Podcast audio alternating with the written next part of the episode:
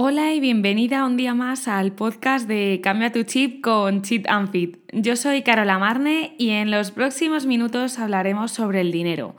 Porque muchas de las chicas que vienen a mis sesiones de coaching y flores de back me han pedido que hable sobre ello y es que también he notado que es una energía que en general tenemos un poco descuidada.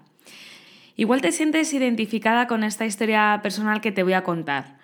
Hace tres años aproximadamente tenía la creencia de que tu peso valía en oro, como dice la canción. Fuera de bromas, pensaba que cuanto más tenía materialmente, más te iban a valorar los demás.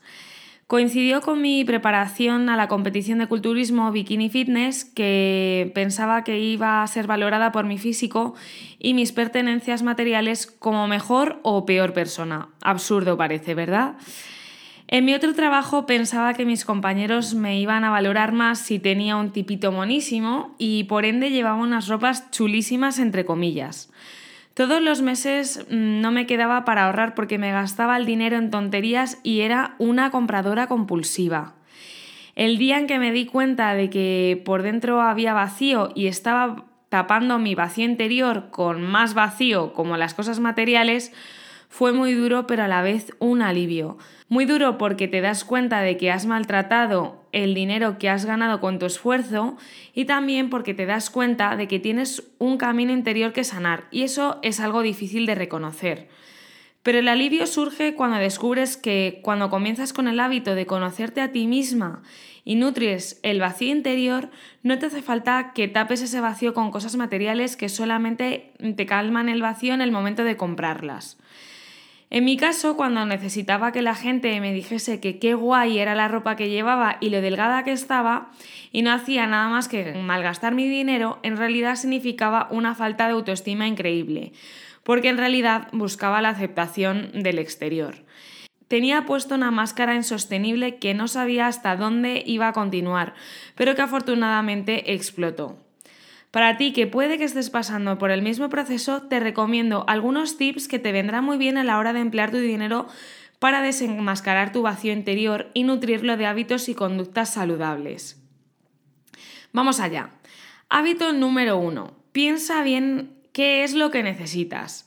En mi caso, cuando pasé página a mi etapa de preparación para esta competición que te he comentado, me di de bruces contra la realidad pero hice limpieza de armarios, cajones, etc. Y me encontré con que más de la mitad de las cosas que tenía no me hacían falta y tampoco me causaban felicidad. Doné un montón de ropa y cosas que no necesitaba para vivir. Es por eso que lo primero que deberías de hacer es hacer una limpieza y desprenderte de todas aquellas cosas que ya no te producen felicidad como lo describe Marie Kondo en su primer libro La magia del orden. Aquí te desprendes de la primera capa y te conoces un poco más acerca de lo que necesitas y lo que no, lo que verdaderamente te gusta y lo que no. También das un aire más liviano a tu armario, a tu vida, a tu energía y te das cuenta de que con poco puedes hacer mucho, que te necesitas a ti misma para desenvolverte en la vida y que no hay nada material que te ayude a ser mejor persona sino tú misma. Vamos con el hábito número 2. Piensa en lo que necesitas.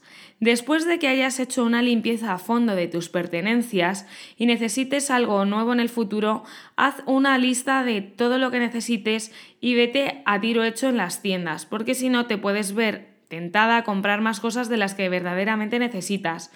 Y también si tienes que hacer una compra de algo que tengas que invertir mucho dinero, medítalo y no lo hagas en el momento. Así te da tiempo a reflexionar si verdaderamente lo necesitas o es simplemente un capricho.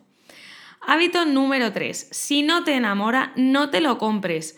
¿No te ha pasado que vas a comprar, por ejemplo, una blusa blanca que necesitas y los modelos que hay en la tienda no te llaman la atención, pero aún así lo acabas comprando? Pues eso, que si no te enamora a primera vista, no te lo compres, porque sabes dónde va a acabar, ¿verdad? En el fondo del armario, sin utilizar, y tendrás que comprarte una nueva blusa que sí te guste y te apetezca llevar y habrás gastado el doble. Hábito número 4. Vive con menos de lo que necesitas. Menos es más.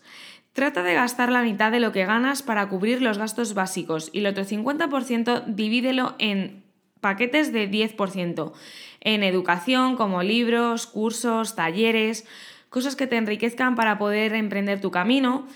otro 10% a la donación, a una causa que te resuene, otro 10% al ocio, salir con tus amigos, comprarte algo que te apetezca, que no todo son restricciones, sino simplemente controlar lo que no necesitamos en nuestra vida.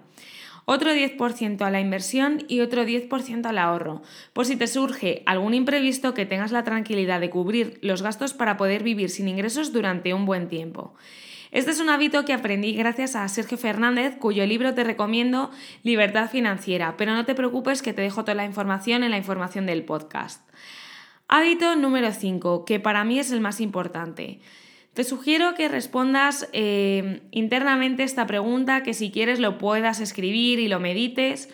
Y es la siguiente, ¿qué es lo que estoy tapando con cosas materiales que no me hacen ver mi interior? Yo te contesto en mi caso y fue que necesitaba a toda costa una aceptación que yo no me la daba. Quería a toda costa que todo el mundo se fijase en mí, pero ¿qué había dentro? Nada y mucho trabajo personal que tuve que hacer. ¿Y tú qué es lo que tapas? ¿Te pones nerviosa en el trabajo y crees que te salva una tarde de compras? La verdad es que no.